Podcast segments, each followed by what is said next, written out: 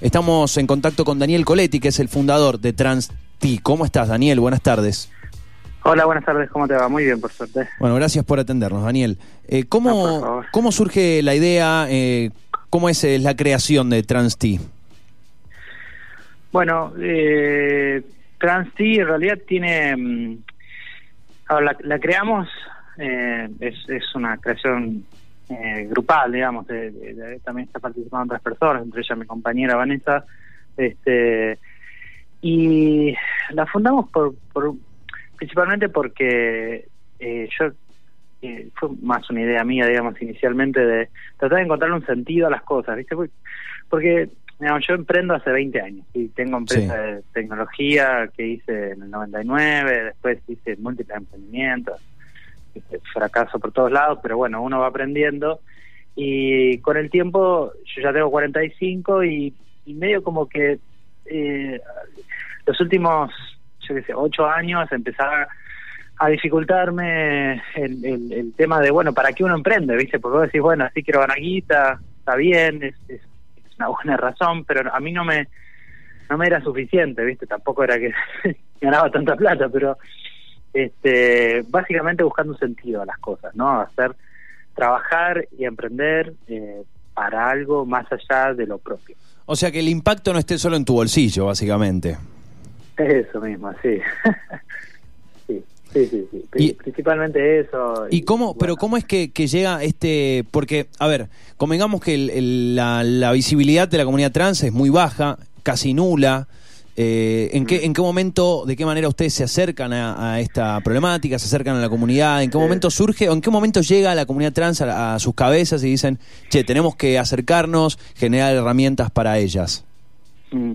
Mira, en realidad yo lo que empecé fue a, a mirar un poco las empresas de impacto social. Tengo un colega, este, Federico, que hace algunos años que ya me había avisado y me había mostrado un poco, viste, que eran las empresas de impacto social, que son empresas comunes y corrientes, digamos, como, como cualquier SRL, SCA, este, donde, este, nada, brindan un servicio, un producto, pero eh, una parte de la ganancia o buena parte de la ganancia que, que se obtiene de ahí está directamente eh, enfocado a, a profundizar el impacto que estás haciendo. Hay empresas de impacto social y empresas de Sí. impacto ecológico, se llaman empresas de triple impacto también. Este y lo primero, digamos, agarrándome de lo primero que te contaba, ¿no? De esto de encontrar un sentido a las cosas, hacer un impacto en otros lados, este, empezás a buscar a dónde, porque no es, eh, no, no puede impactar en cualquier lado, así que necesidades hay por todos lados. Entonces vos decís, este, nos empezamos a ver y bueno, justamente Vanessa estaba muy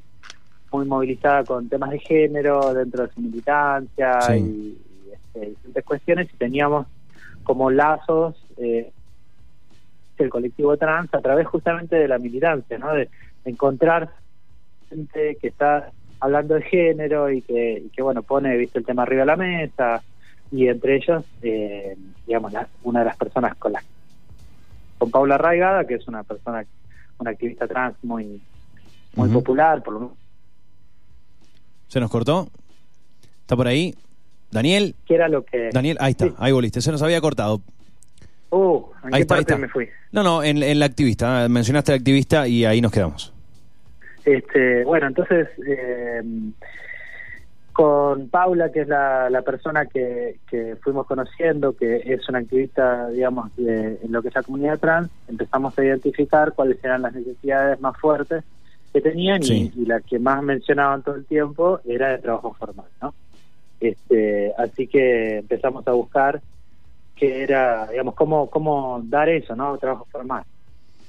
Es, eh, eh, es interesante, digo, eh, primero es tristísimo, eh, primero que nada, pero ¿cómo puede ser que esta comunidad tenga 35 años en general su expectativa de vida, ¿no? Eh, y, y uno de sus puntos más, más eh, creo que claves tiene que ver con esto, con, el em- con la posibilidad de acceder a un empleo formal y todo lo que, las consecuencias y los beneficios que trae, ¿no? El poder acceder a una obra social, el poder acceder a un sueldo, a un sueldo fijo y digno, el poder estar en blanco, tener aportes, etcétera. Sí, eh, justamente por eso elegimos esta, esta comunidad, porque es de las que de, la- de las que conocíamos, los poco conocíamos, pero la que encontramos muchísimo más vulnerable, ¿viste? Porque estas cosas que vos decís son ciertas, este, es muy fuerte el golpe que tiene la comunidad trans en general, este, y como vos decís, eh, como vos bien decís, digamos, muchas de las cosas que, los pilares que se necesitan para poder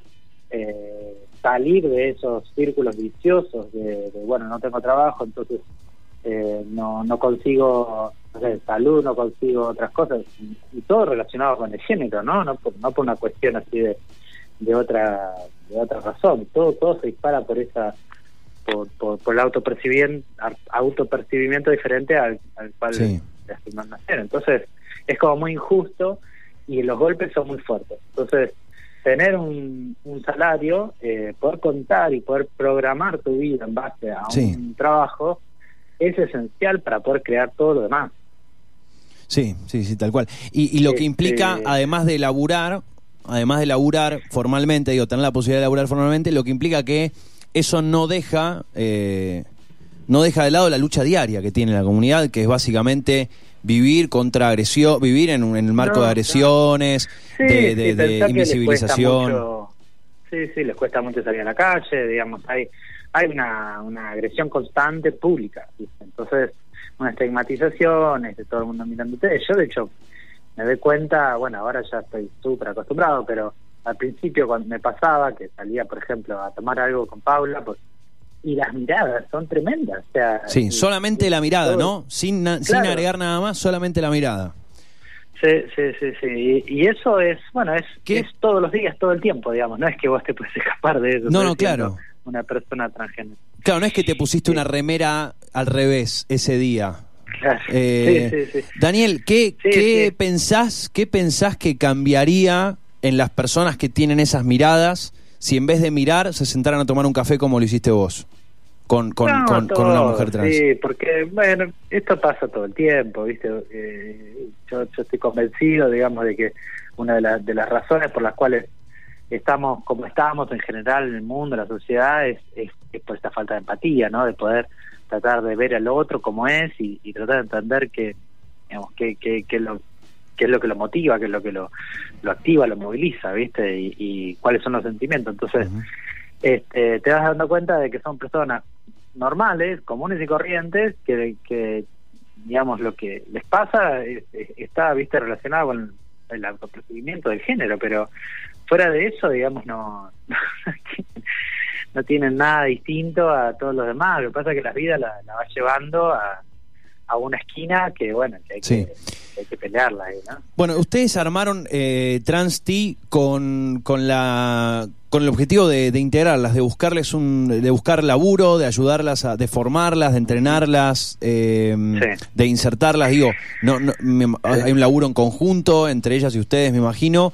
¿Cómo, ¿Cómo resulta el laburo de, de difícil o de sencillo? A la hora de decir, mira, tengo, eh, viene una, una, una empresa y dice, tengo tal puesto vacante, bueno, nosotros tenemos una candidata. ¿Cómo, cómo empezó el laburo este de coordinar y, decir, te presento eh, a, una mujer trans que es, la, es nuestra postulante? Bueno, ese es uno de los servicios que damos, ¿no? De, como de reclutamiento de alguna forma. Pero es el, es el servicio más difícil y es el servicio eh, que en definitiva menos ganancia nos, nos deja, porque preferimos eh, tomar eh, dar el servicio de lo que sea que la persona va a, va a hacer ahí. Por ejemplo, trabajo administrativo. Decir, bueno, tengo que agarrar todas estas facturas, facturar, yo qué sé, eh, ordenar todas estas planillas, mantener lo que sea, ¿no? Entonces eso decimos nosotros, bueno, si lo tenés ordenado, tercerizalo con nosotros y nosotros te cobramos por eso. Porque eh, no, es, no es tan así, digamos, por un lado tenés las personas que están muy golpeadas, entonces no han tenido la suficiente educación como para llegar a un título universitario, este les cuesta, depende cada caso, ¿no? Porque va cambiando mucho de, persona a persona, es muy diverso mismo dentro del colectivo, pero preferimos dar el servicio nosotros, eh, darles un espacio a, las chicas y a los chicos para que estén cómodos donde trabajan, porque los espacios también de los laburos a veces nos expulsan.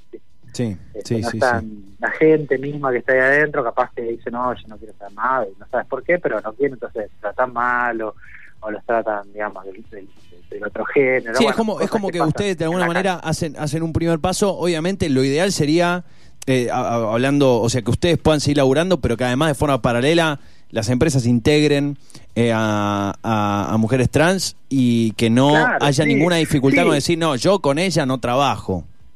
No, es que en realidad lo ideal sería que nosotros no tuviéramos que existir, o sea, de ese lado, ¿no? Claro. Pero fuera fuera de, eso, el, emprendimiento tiene tiene cosas que son muy diferentes a otros emprendimientos que hice, porque vos cuando emprendés decís, bueno, voy a dar un servicio, voy a dar un producto, lo voy a hacer lo mejor posible, al menor costo posible. Este, y ahí tomarme mi margen. Pero en este caso no es así, en este caso yo tengo que lo tengo que mirar al colectivo y ver qué es lo que pueden hacer las chicas y los chicos y después de ahí ver si el modelo de negocio cierra para otras empresas. Entonces, eso lo dificulta doblemente, pero al mismo tiempo, bueno, es un desafío. Es doblemente gratificante, ¿no? Si se a la hora de conseguirlo. Y Daniel, ¿qué, ¿qué desde tu perspectiva de emprendedor, estando en contacto con, con la comunidad, eh, vinculado y vinculado también al, mundo del laburo, ¿qué, ¿qué, opinión te merece el que se apruebe eh, el, el, cupo laboral trans? a, mí, a mí me parece que los cupos laborales están perfectos, es una forma de integrarlos, eh, es, en general, digamos, es, poner, tratar de poner este, la vara un poco más abajo para cierta población que la tiene sumamente alta. Entonces, no podés comparar lo mismo, digamos, una persona cis que una trans. Entonces, eh, tenés que hacer algún tipo de, digamos, de espacio reservado para, ¿no? Este, a mí me parece que, está bien, que es una manera de, desde el Estado de poder este, bajar las estigmatizaciones y, bueno, eh, demostrar que, es posible, ¿no? Que, las personas trans no son personas, este, no, sé, no son alienígenas, son personas. Bien, ¿ustedes están laburando en, en Buenos Aires principalmente ahora? Sí, sí, arrancamos por acá. Este, Nuestra idea es, eh, es expandirnos y poder armar pequeñas oficinas o grandes oficinas en, en diferentes partes del país eh, incluso en otros países, ¿viste? Para, para poder este, eh, hacer impacto también en esos otros lados, porque una de las cosas que tenemos nosotros es que eh, hacemos que las chicas vengan a la oficina. ¿Se, cortó de nuevo? Este, ah, no, ahí está, ahí está. Pensé que se había cortado, Dani. Ah, bien. Perdón. No, no, está bien.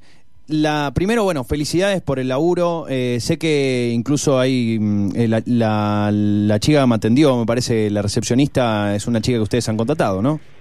Sí, sí, sí, efectivamente. Eh, bueno, es, es una de las... ojalá que sean más, que haya más como ustedes.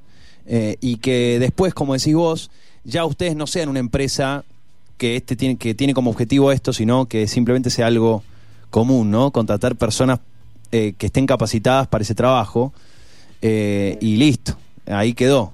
Eh, después, dame tu nombre para, para tener un registro y chau pichi.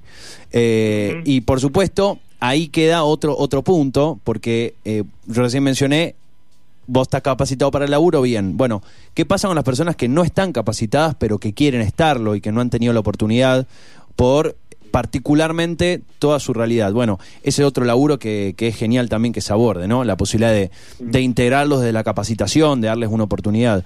Eh, es muy fuerte. Antes de, charlar contigo, habíamos anunciado un poco que íbamos a hablar con vos, que íbamos a hablar de este, de este emprendimiento. Y me parece que la conclusión a la que se llega es, eh, parece sencilla, eh, parece simplista, pero me parece que es que, que, parte de lo que estamos viviendo es porque no lo hacemos y que vos lo mencionaste que tiene que ver con la empatía. Primero escuchar, eh, esto de ponerse en el zapato del otro me parece que no, no es posible, hoy no es posible, la manera más cercana que tenemos es escucharlos, ¿no?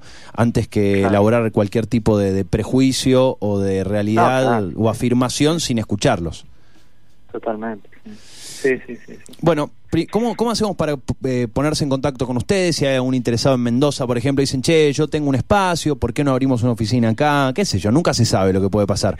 Eh, ustedes entre emprendedores se tienen un... Sí. Eh, nosotros tenemos nuestro sitio web que es trans-t.com este, y desde ahí, digamos, están los formularios de contacto. en general, digamos, el trabajo que hacemos nosotros es si bien las chicas están en la oficina, el trabajo, el servicio que brindamos es totalmente remoto, digamos. Nosotros no, no vamos a ninguna oficina en Buenos Aires, Claro. digamos, nuestros clientes nos mandan la información electrónicamente y después de ahí, con lo cual cualquier empresa este, eh, que, que todas tienen, viste, trabajo administrativo, entonces vos decís, bueno, quiero este, hacer, dejar de hacer esto que es rutinario, lo tengo que hacer, no lo puedo automatizar porque es muy costoso, pero hay que hacerlo todo el tiempo y me, me quita el, el tiempo, viste, me quita el foco además de, Sí. de mi trabajo, de, de, mi core business, ¿viste? De- de- del emprendimiento, bueno, tercerizarlo. Y eso lo, lo, lo pueden tercerizar con nosotros. Nosotros damos servicios de, de asistentes virtuales, como secretarios virtuales, que hacen un sinfín de cosas, ¿viste? Muy bien. Este, y, y bueno, eso es una manera que a nosotros, digamos, por supuesto nos genera la posibilidad de abrir más puestos de trabajo. Magnífico. Eh, Daniel, felicitaciones eh, a, a vos, a todas las personas que están involucradas en el proyecto y ojalá que eh, existan más de estos espacios y que no tengamos que seguir hablando de estos números, de estas cifras eh, y que, que se, que se vi- visibilice esta problemática y que deje de ser una problemática. Que deje de ser una problemática, que deje de, de haber estas miradas que vos mencionabas más temprano. Sí, esperemos que sí sea. Daniel, Bueno, muchas muchas gracias. gracias por el espacio. A vos, a vos, un abrazo grande. Hasta luego, chao, chao. Hablábamos con Daniel Coletti, es eh, uno de los fundadores, el, ideador y uno de los fundadores de, de Trans-Medio T,